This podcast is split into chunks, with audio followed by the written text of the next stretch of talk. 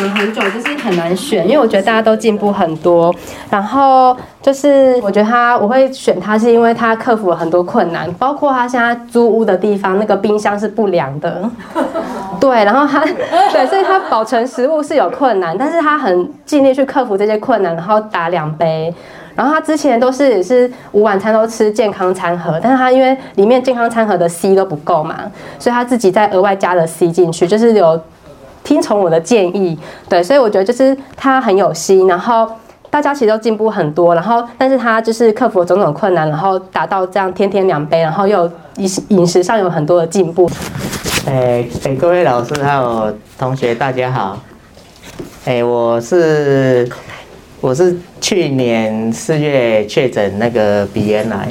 然后因为我之前之前就确诊之前其实就知道大概绿呃金利汤跟豆腐浆可是就是看一看而已。那确诊之后我就在想说，哎，就是靠食物的方式来让提升自己的免疫力这样，所以我那时候就有看到这个资讯。然后可是在看到这个资讯之前，我其实有上过。那个线上的半日班，可是那时候我刚好就是治疗完之后回回去上班，然后又有其他事情就忙，就只看了好像从一半进去看，然后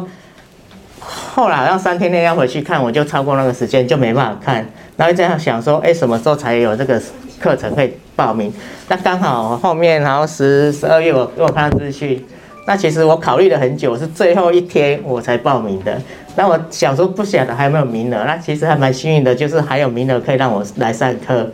那其实我是不会煮菜的人啊，所以我那个冰箱小冰箱我是租屋嘛，那小冰箱里面其实它都结霜了，所以它其实不太冰，所以我就很怕买菜回去保存。那后来上课。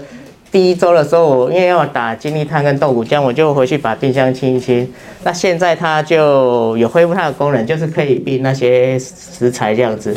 那那就是，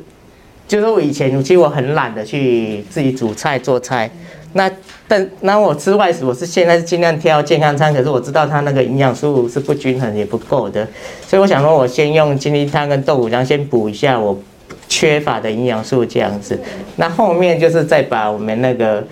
诶，那个各各样蔬菜，把各色蔬菜加进去，因为这这部分还是还没有没有做到这样。但是我很感谢基金会有开这个实体课程，让我们来上课，然后又写日记，所以其实有这个想要去执行它。那其实做过一遍之后，我发现其实没有那么困难，因为我那时候。